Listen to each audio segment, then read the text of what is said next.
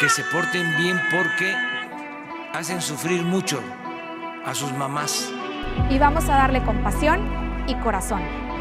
Aquí te esperamos, güerito, pero que no se te olviden las actas. ¡Fuchi! ¡Bácala! Porque no tiene caso platicar con él, no resuelve un café. Vamos a renunciar al sueldo del gobernador. Ah, cabrón. Parle se aventó la desaparición de Frodeno. Casas blancas, entre otras cosas.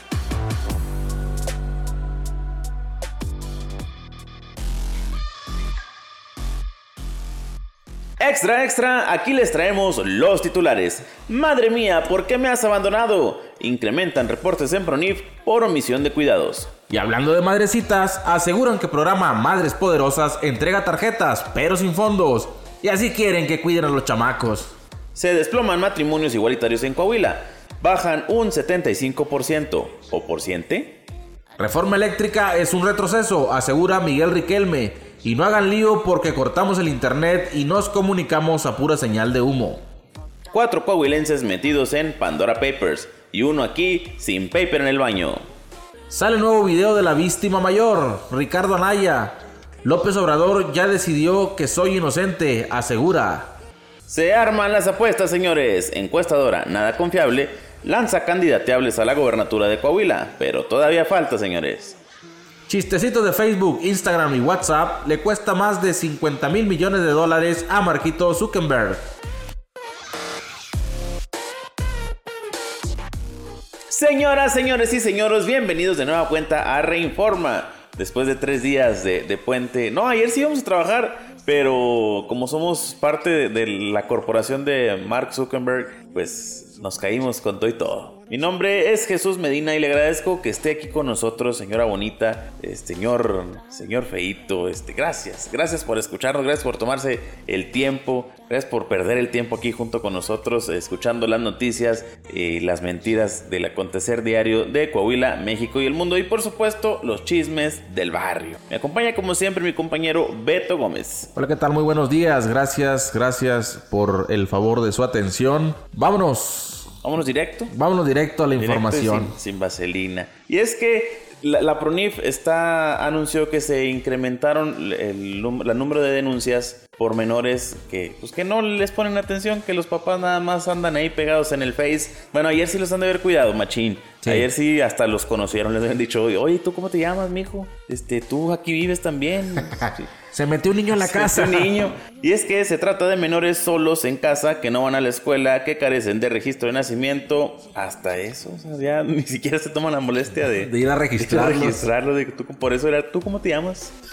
de, mismos que presentan cuadros de desnutrición o que están descuidados en su higiene personal. La titular de la PRONIF en el estado de Coahuila, María Leticia Sánchez Campos, indicó que en algunos casos, y debido a que no hubo familiar de apoyo, hubo necesidad de retirar a los niños y niñas del seno familiar. Cabe hacer mención que una de las principales funciones de la Procuraduría es brindar apoyo, asistencia y orientación jurídica, así como recibir y atender todo reporte respecto a niños y niñas en riesgo, amenaza, afectación o situación extraordinaria, así como de decretar medidas especiales de protección como custodias de emergencia y separaciones provisionales o preventivas del seno familiar. La funcionaria mencionó que durante la emergencia sanitaria han estado trabajando en redes sociales, sobre todo para promover las denuncias a través de las llamadas telefónicas. Nosotros hemos venido trabajando en campañas en la red social a través de distintas entrevistas. Estamos aquí para unir a las familias, no para separar. Estamos para salvaguardar sus derechos y unirlos, destacó la funcionaria. Y es que sí, pues es la, la, la PRONIF es como que el, yo creo de, de, las procuradurías más odiadas porque pues a final de cuentas sí separan familias, pero no es lo que ellos quieren.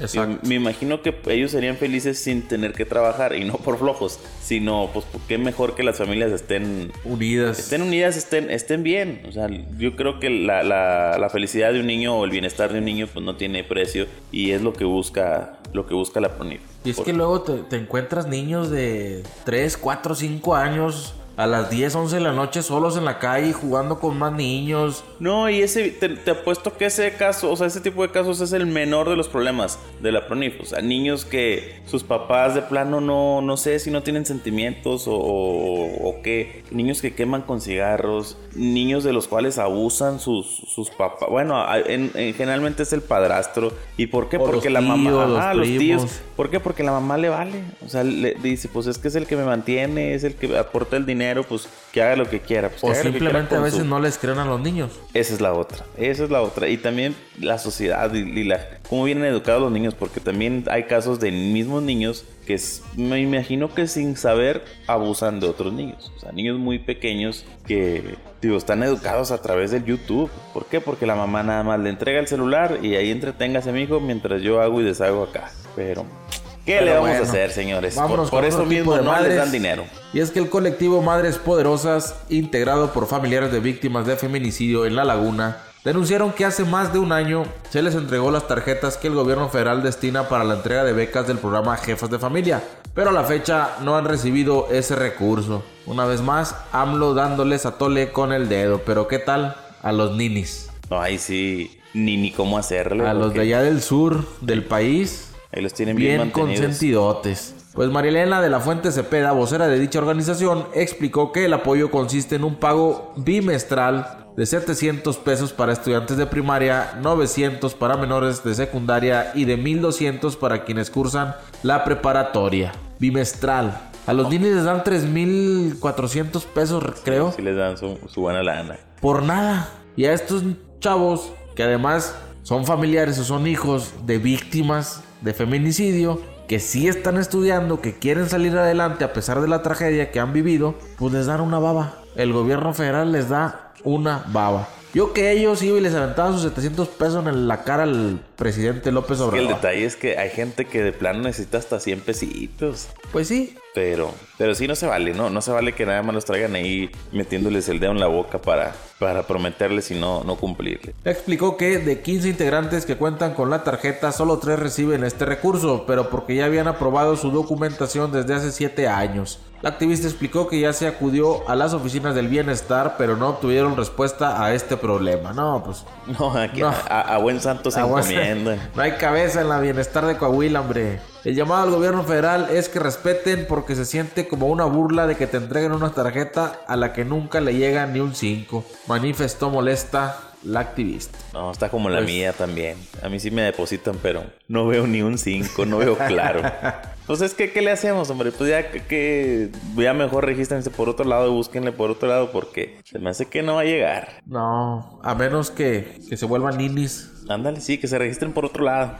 Y los que tampoco se están registrando son los matrimonios igualitarios en Coahuila, pues estos se desplomaron hasta un 75% durante el 2020, en comparación con el 2018 de acuerdo al INEGI. La estadística indica que mientras en 2018 se registraron 307 matrimonios entre personas del mismo sexo, para el 2020 esta cifra cayó a solamente 77, aunque se podría destacar que la pandemia fue una de las causas de este declive, desde el 2019 esta estadística venía a la baja, pues durante ese año hubo 158 matrimonios del mismo sexo. En este rubro, en el estado quienes más se casan son parejas de mujeres, pues durante el 2020 se obtuvo un registro de 46 bodas, mientras que de hombres solamente 31. En todo el país, el INEGI registró durante el 2020 2.476 matrimonios entre parejas del mismo sexo. Las entidades con mayor número de registros fueron la Ciudad de México y Jalisco. Pues claro, bien, siempre lo han dicho, ¿no? Jalisco donde los hombres se dan. Entre ellos.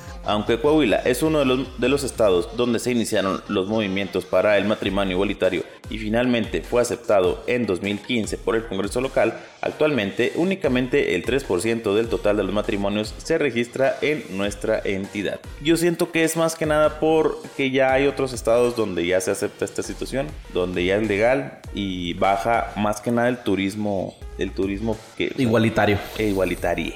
Sí, pues antes, antes venían de otros estados a casarse aquí a Coahuila. Sí, pues era, era también la, la, Eran Las Vegas de... Sí, de la- México. Las Vegas de la comunidad LGBT. Oye, vámonos a, a más información, porque este tema, estos temas de, de los matrimonios y la igualdad, después me puedo meter en problemas legales. Sí, con no, y luego se- y no, no se quiero, ofenden. no quiero decir nada. Luego se ofenden porque se sienten atacados. Atacades. Pero bueno, vámonos a otra información y es que el gobernador Miguel Ángel Riquelme Solís enfatizó que la iniciativa de reforma eléctrica que es impulsada desde el gobierno federal por el presidente López Obrador no busca el progreso de México ni la sostenibilidad de su crecimiento, ni tampoco el impacto en el bienestar de sus habitantes. El mandatario estatal señaló que esta iniciativa significa un retroceso en cuanto que va en contra de las tendencias mundiales en materia de generación de energía eléctrica. No tiene visión de futuro, recurre más bien a una visión del pasado caracterizado por un sector eléctrico estatizado que demostró su disfuncionalidad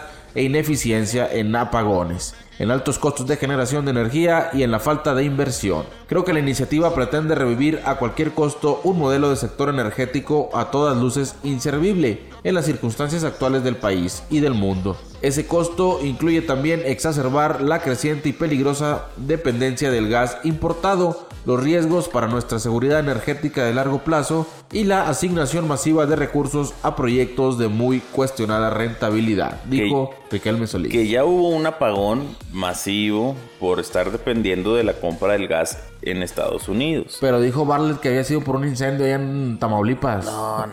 que luego salió que había falsificado los, los peritajes y todo para, para excusarse de, ese error. No, no, no podemos depender de, de, otros, de otros lados. O sea, tan simple que es poner tu, tu panelito, tu, tu ventilador, es el, los chingonzotes que dice AMLO que se ven muy feos, el generador. Los, los generadores eólicos. Eólicos. Además de los severos daños al medio ambiente por la quema de combustibles fósiles y el deterioro, deterioro perdón, de las perspectivas de crecimiento, así como del freno al desarrollo de las regiones del país con gran potencial energético por sus grandes recursos eólicos, fotovoltaicos y sustanciales reservas de gas natural como el nuestro, continuó Miguel Riquelme. Asimismo, informó que esta iniciativa orienta a fortalecer a la Comisión Federal de Electricidad como un monopolio que aunque se reserva el 56% de la generación de energía eléctrica en el país, se plantea la posibilidad de que adquiera con ciertas condiciones el porcentaje correspondiente a los particulares. Es que si se le está dando, se está acomodando todo para que CFE sea o continúe siendo el amo y señor de la, de la electricidad aquí en México. No es tanto que esta reforma energética vaya a beneficiar a, la gente, no es cierto. a la larga vamos a seguir pagando lo mismo, lo único que va a pasar es que CFE tenga un mayor control y todo lo que las energías renovables o las energías limpias producen, que normalmente los generadores de, solares le regresan un, poco de, energía a CFE, pues esto es lo que ya no va a contar. O sea, Oxo generaba su propia energía y hasta le sobraba. Y esto es lo que ya no quiere CFE. O sea, ya es de que todo me lo compras y se eche. Mi pregunta es, ¿qué le debe López Obrador a Manuel Bartlett que le está dando todo el control o le quiere dar todo el control de la energía en el país. El que CFE vaya a controlar o pretenda controlar la generación de energía en el país, pues la hace,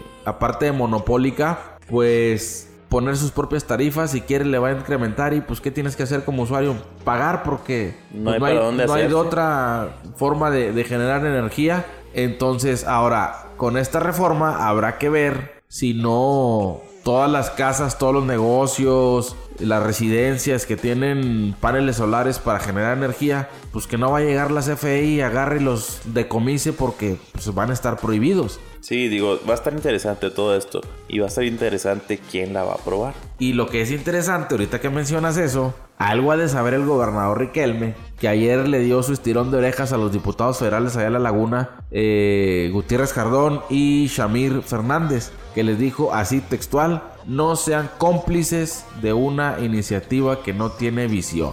Y como que sí entendieron el mensaje, ¿no? Porque todos emitieron su postura de la vamos a revisar, este, ahorita no, eh, vamos viendo, pero tarde que temprano van a dar su brazo a torcer. También se acuerdan. Recordemos que Shamir hace unas semanas dijo que pues no todo lo que decía el presidente era malo, ni todo lo que proponía era malo, eh, eh, dando ahí a entender que pues ya le andaban coqueteando los de Morena para que se sumara. Ya con, dinero en mano, pues hasta bonito lo ves al presidente. Entonces, por eso ayer el gober les dio un jalón de orejas y les dijo, a ver, pónganse a analizar la reforma y no sean cómplices de, ahora sí que estas barbaridades que pretende el, el presidente. ¿Y cuál gober dices tú? El, el segundo gobernador más a- Ah, sí. aceptado de todo Ese México. mero, el segundo, el segundo gobernador mejor evaluado de todo el país, de acuerdo a la última encuesta de la empresa Mitofsky, que de hecho subió la aprobación. En agosto obtuvo un 64.7% y, y en septiembre alcanzó el 68.3%. Y ahora para noviembre se va a aventar el 69. El 69, ay, qué rico. Oye, también digo, aprovechando ya que estamos aquí en el tema, del mismo gobernador indicó que se va, se va a reunir con Samuel García. Dijo, me acercaré muy rápido porque los temas que convergen entre Coahuila y Nuevo León son muy importantes. Buscaremos en los próximos días el diálogo entre los gobernadores entrantes. Vaya, vaya. Pues, No, pues de una vez que se vaya alineando. Y a ver cómo va a estar esta relación. El Bronco como quiera, pues a lo mejor era de la vieja escuela o ya se llevaba un poquito más o había más confianza con Riquelme. Hay que ver de qué lado más caliguana con Samuel García. A ver si no es un morenista disfrazado y les da la espalda a, a los del bloque opositor. a la Alianza Federalista. Así que es. vaya a ser un infiltrado. Sí, en una de esas De sí, Morena. y cambia. Porque, ojo, Samuel García tiene. o sea, Samuel García no acaba de llegar a la gobernatura. Samuel García acaba de iniciar su campaña electoral para la presidencia de México. Si Exactamente. juega bien, podemos tener un presidente naranja, ¿eh? Y depende Oh, mucho ojo. de, de cómo. de otro bueno, como Donald Trump, como el, el segundo presidente No, no, naranja no. de, te- de América. Te iba a decir, ahorita es naranja, pero quién sabe si en estos seis años No, no Se le puede hacer convendría. morena. E- Ese movimiento no le conviene, digo, porque la gente que lo sigue, pone que sea medio afín a Morena y- o no. Pero él tiene que seguir con su capa naranja, con Mariana al lado. Es- e- ella es básico, básica en su, en su imagen y tiene que seguir jugando a como lo han hecho. Oye, que por cierto, ayer se la pasaron haciendo historias ahí en sus redes sociales desde Palacio de Gobierno que parece que nomás van a jugar. que con los perros, que con los niños dibujando. Digo, está bien, Es que la- esa es la imagen de ellos. Pero- Esa, esa es la imagen y, y por eso ganaron. dan, dan a conocer que son dos influencers que van a estar No, gobernando él- uno de él los ni siquiera es influencer, más él no- importantes del Sí, país. O eso sea, sí. imagínate en manos de quién está el país. Digo, perdón, el, el estado de Nuevo León. De dos personas que se la van a pasar jugando. Que digo, antes de que tomara protesta Samuel, pues eh, llegó a vacunar a gente, ya ha estado trabajando, ha dialogado con autoridades allá de Texas, pero creo que deben bajarle un poquito a lo que difunden por sus redes sociales. Si bien están en todo su derecho de, de convivir, de jugar y todo lo que tú quieras, mm, creo que da una mala impresión a los ciudadanos de decir, bueno, pues ya llegaron y ahora se la van a pasar jugando. Ahora sí que cada quien. Si el presidente se la pasa jugando. No, hombre, ese se la pasa comiendo garnachas por todo el país. Oye, vámonos a, a información y vamos a hablar de, de los papeles de Pandora. Los Pandora la caja de Papers. Pandora. Sí, hombre, no sé para qué la andan abriendo. Y es que una investigación en conjunto con 149 medios de comunicación ha revelado datos duros sobre algunos políticos, empresarios, artistas y personajes ricos en México y el mundo quienes evaden y trasladan recursos económicos a empresas ficticias. De acuerdo a los datos del Consorcio Internacional de Periodistas de Investigación, en el país se detectaron a más de 3.000 mexicanos involucrados en la lista de Pandora Papers, en donde aparecen cuatro coahuilenses. Vaya. ¿Quiénes serán? ¿Quiénes Entre, serán? lo- entre ellos se destaca al secretario de gobierno de Coahuila, Fernando de las Fuentes, al senador morenista Armando Guadiana Tijerina, el ex gobernador de Coahuila Enrique Martínez y Martínez y el empresario y fundador de Racini Antonio Madero Bracho. La investigación central se basa en las escrituras financieras de las élite y personajes de poder económico, quienes se apoyan de empresas ficticias para poder trasladar sus bienes a otras entidades con la finalidad de que no sean visibles para las autoridades fiscales de alguna nación. Se trata de empresas que están registradas en el país de origen sin ninguna actividad económica, pero que le sirven a la sociedad offshore para no pagar impuestos. Tienen como finalidad dentro de países con paraísos fiscales que la información que se obtenga sea privada, que los activos se encuentren protegidos para evitar que se dé a conocer de dónde provienen y sobre todo obtienen ventajas fiscales. En el caso de los políticos coahuilenses Martínez y Martínez, Guadiana y de las Fuentes son clientes del grupo financiero Stanford, propiedad del estadounidense Robert Allen Stanford, quien para manejar sus finanzas se manejaba bajo el esquema de Ponzi, con el que atraía a inversiones para poder realizar estafas, dejando a más de 30 mil clientes sin nada, como el chinito Milando Milán. Tanto el senador como el exgobernador señalaron que se trataban de inversiones privadas que representarían un fuerte rendimiento, de acuerdo a lo señalado en ruedas de prensa. Y hoy Armando Guadiana tiene otra rueda de prensa ahí en la Ciudad de México para aclarar esta situación. Que digo, pues que es una raya más. ¿Y qué les pueden hacer? Nada. Es evasión fiscal. Pagan la multa y, tan tan. Digo, ni modo que no tengan para con queso. Y lo, lo, que decía, no recuerdo dónde leí ahí una declaración de, del exgobernador Enrique Martínez y Martínez. Él decía que era una inversión que habían hecho, pero era como la flor de la abundancia millonaria. sí, haz de cuenta, como aquí lo mencionan, no resultó como esperaban, les habían, habían perdido el dinero que invirtieron y que por eso no lo habían declarado, pero pues casualmente haces inversiones en paraísos fiscales, que es el mismo caso de Guadiana. Algo alcanzó a comentar el día de su informe que pues se le había chispoteado, que era un error que del contador. Que es el sí del contador. Entonces, ¿cómo? Porque pues no son inversiones de mil, dos mil, tres mil pesitos, o sea, son inversiones de miles de dólares. La morralla, es la morralla de ellos. Ahora, ¿cuánto podrá ser de impuestos para que quieran evadir?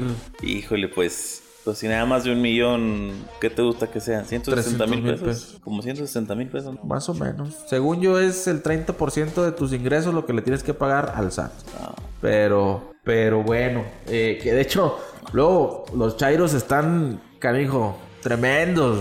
Publicaban ahí en mis redes que cómo no hablaba de los, eh, del caso este de, de Pandora, donde estaba el exgobernador Chairos, no les conviene que hablemos del Pandora porque hay más gente de Morena que del PRI. Sí, hay del PRI, está Enrique Martínez, está el actual secretario de gobierno, el Diablo de las Fuentes, pero hay mucho más gente de Morena, como el caso del senador Armando Guadiana, como el caso del secretario de Comunicaciones y Transportes del gobierno federal cercano a AMLO y del ex consejero de la presidencia o ex consejero del presidente López Obrador, Julio Scherer entre otros más. Entonces, antes de escupir para arriba, fíjense dónde les va a caer la saliva. no de llorones, hombre. Y hablando de llorones, el llorón mayor, el Chicken Little. ¿Ahora qué hizo el Chicken Little? Pues ahora sí que tú me dirás. Pues mira, este lunes señaló que si bien todas las pruebas contradicen la investigación que se hace en su contra, el presidente Andrés Manuel López Obrador ya decidió que él es culpable. Un medio de circulación nacional publicó que en su cuarto y último video sobre las pruebas que la Fiscalía General de la República le entregó, Anaya Cortés señaló que con los documentos ha logrado desmentir los señalamientos que Emilio Lozoya hizo sobre él en relación al caso de Odebrecht. Que, hasta una miniserie hizo, ya, ya la andan buscando los de Blim para, para comprarle los derechos de, no, de autor. Esa historia va para la Rosa de Guadalupe a lo mucho. Eh, pues bueno, y aunque todas las pruebas lo contradicen, López Obrador ya decidió que yo soy culpable. 61 minutos dedicó a hablar de mí durante cuatro días consecutivos en sus mañaneras. Ya hasta lo escribió en su libro. Según él, ya se comprobó. Esa es la palabra que se usa. O que usa el presidente López Obrador. O sea, en sus videos siempre dice, o sea, o sea, o sea. Es su locura en su mundo alterno de los otros datos, un proceso judicial que ni siquiera ha iniciado ya es cosa juzgada y condenada. Pero además Sé que la obsesión de López Obrador contra mí no va a parar, destacó en su video. El panista contó que como ya logró hacer pedazos los argumentos de la fiscalía, se ha reabierto un expediente de acusaciones hechas en la campaña de 2018. Como ya se les cayó el teatrito en mi contra, ahora quieren usar el viejo truco del refrito. Por absurdo, por increíble que suene, ya se ordenó volver a abrir todo el expediente con las viejas acusaciones falsas de la campaña de 2018. Y tú dirás, ¿qué no se supone que este asunto ya estaba cerrado? Pues sí, claro, tengo el documento oficial que lo dice, apuntó el Chicken Little. Sin embargo, aseguró que a la fiscalía, que en todo obedece a López Obrador, no le importa lo que dice la constitución. El candidato presidencial afirmó que tiene una estrategia legal bien pensada que llevará tiempo, pero confía en que triunfará. No creo, la verdad, la verdad no creo que, ni sea tan inocente ni que triunfe este señor, porque bien que lo traen, ya le traen soplando la nuca, ya, ya lo trae y, por eso por eso decidió huir. Sí, no por nada obviamente, Nada tonto, nada tonto. Sí sabe que pisa, pisa la cárcel para declarar y ahí lo dejan, le aplican la de la de Rosario Robles. sí. Oiga, este, pásele, le vendemos una membresía para esta universidad. La podemos dejar aquí. Mire, justamente tenemos un uniforme de su talla. Y ya lleva años ahí. Por eso mejor aplicó la de Napito y se, se autoexilió. Sí, al rato regresa ya Y siendo senador por Morena o algo así. Hay Sí, que- claro. Hay que se Oye, quede. Oye, pero me parece contradictorio. Bueno, contradictorio es el presidente López Obrador que él mismo se contradice. Porque por un lado ataca a sus opositores sin pruebas. Pero luego cuando atacan a alguien o, o cuando exhiben a alguien cercano a él, dice que no podemos atacar sin pruebas. No, y Entonces- él, es el, él es el experto en atacar sin pruebas, ¿eh? Entonces, ¿cómo, ¿cómo está la cosa ahí? Pero vámonos con más información. Y es que a tan solo dos años de que se arme el despapalle político en Coahuila y volvamos a ver propaganda de los diferentes partidos políticos, pero lo más triste, el empezar a despedirnos de, de Miguel Riquelme, hombre. ¿por De mi qué? Gobers de Oro. ¿Por qué son así? Encuesta Massive Caller reveló cifras previas a un ejercicio que realizó en el estado para conocer la preferencia de la gente. En dicha encuesta se vaticina que la entidad no cambiará de partido, sino únicamente de muñeco en el aparador, para colocar a Manolo Jiménez como el favorito de la gente. Pues, ¿Cómo ves? A, a- a- a tu alcalde lo quieren ya, ya lo tienen ahí en la, en lo la queremos, cima. lo queremos para gobernador, a nuestro alcalde Manolo Jiménez, cosa que la gente no quiere al tuyo. Cosa Chema. Morales. Cosa preciosa. No, el Oye. Chema, ni, Chema ni es mi. No es nada mío. Chema no, no. Ahora sí que. Porque no nada, nada, quieres. nada, nada, nada. Oye, lo que, lo que me parece increíble, Medina, en esta encuesta que, que sacó Massive Caller con fecha del 30 de septiembre, o sea, es la más reciente, es que por el PAN Sí. colocan otra vez a Memo Anaya. Ya, ya, ya Memo Anaya tiene que deslindarse. Es más, Pero me parece aún más increíble que sea el puntero. O sea, que los panistas lo hayan colocado como el puntero para encabezar a su partido en la en busca de la gubernatura en 2024. aquí el detalle también es que Morena. Es más, les voy a decir los, los, los primeros tres lugares. Con un 36.1% de aprobación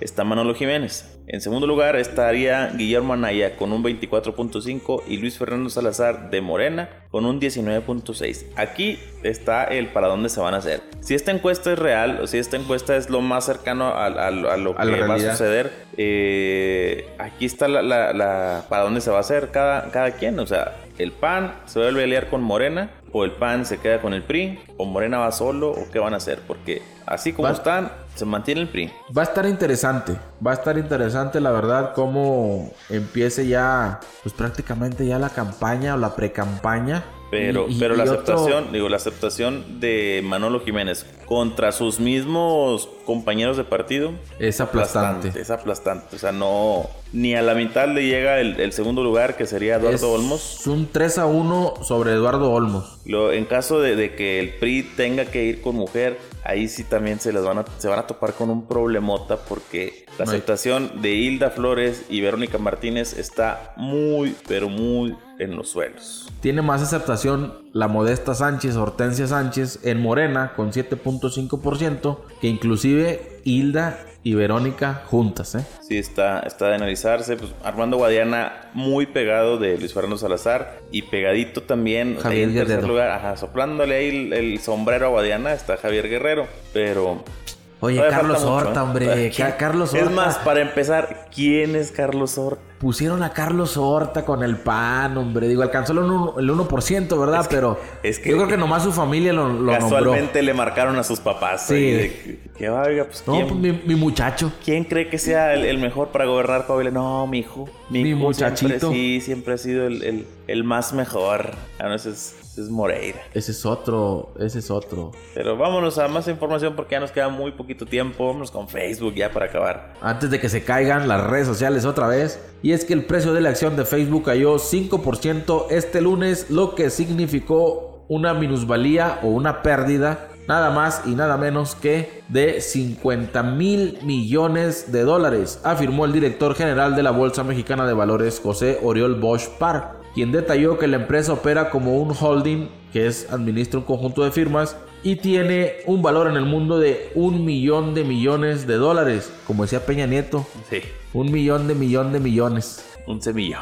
Y al caer sus títulos 5%, estamos hablando que la pérdida que tuvo el valor de la empresa, lo que le decimos el valor de capitalización, que es el número de acciones multiplicado por el precio del mercado, significó para Facebook 50 mil millones de dólares de minusvalía. Oye, aquí el detalle es que solo fueron 7 horas Imagínate qué pasaría en, un día sin Facebook. O sea, ¿cuánto sería la pérdida? Aparte, y es que ayer nos dimos cuenta que no dependemos del Internet. Dependemos totalmente de este cabrón, del Mark Zuckerberg. Es que ese, ese es el problema, el monopolio que ha creado. Anteriormente se caía Facebook y te valía gorro en una parte porque dices, bueno, están los demás. Sí, Pero este cabrón ya compró WhatsApp, ya compró Instagram y se le cae su servidor y se cae todo. Y no fue cualquier caída, eh. o sea, no fue, no fue un, tema de, ah, este, marco error, le puse una N en lugar de una M y lo reconfiguro y tan, tan. Fue un tema de, bueno, lo que estuve leyendo, lo que pude, ¿verdad? Porque no, no, no, quería ni agarrar mi celular porque no tenía a quién darle like. Lo que, lo que estaba leyendo era que Facebook se autoborró. O sea, que tuvieron que volver a configurarlo desde un principio, desde sus inicios. Y también mucha gente dijo, oye, ¿dónde quedaron mis fotos? Se borraron mis álbums. O sea, sí, sí fue un problema más allá de cualquier ahí tontería. dicen que, que, fue un hackeo. Una de las versiones. Sí, también le echaban la culpa a Anonymous, ¿no? Decían que Anonymous había tenido algo que ver. Pero se me hace que también Facebook tiene información de lo que menos imagina, señores. Facebook sabe si parpadeas o no parpadeas puede que la inteligencia artificial que maneja Facebook, una de esas y le gane al, servidor, ¿eh? es un algoritmo, un algoritmo que está muy avanzado, muy avanzado. Y los que nada más estamos nada avanzados somos nosotros porque ya, no sé, nos terminó el tiempo de nuestro programa. Muchísimas gracias por habernos sintonizado. Nos escuchamos el día de mañana a través de, de Spotify, perdón, y al decir Facebook. Nos, nos escuchamos a través de Facebook, a través de Google Podcast y todo lo que tenga que ver con podcast en sus redes sociales. Mi nombre es Jesús Medina. Muchísimas gracias. Gracias por acompañarnos en una emisión más de este martes. Mi nombre es Beto Gómez. Recuerden seguirnos en nuestras redes sociales como reinforma.mx y Entorno Coahuila. Hasta mañana.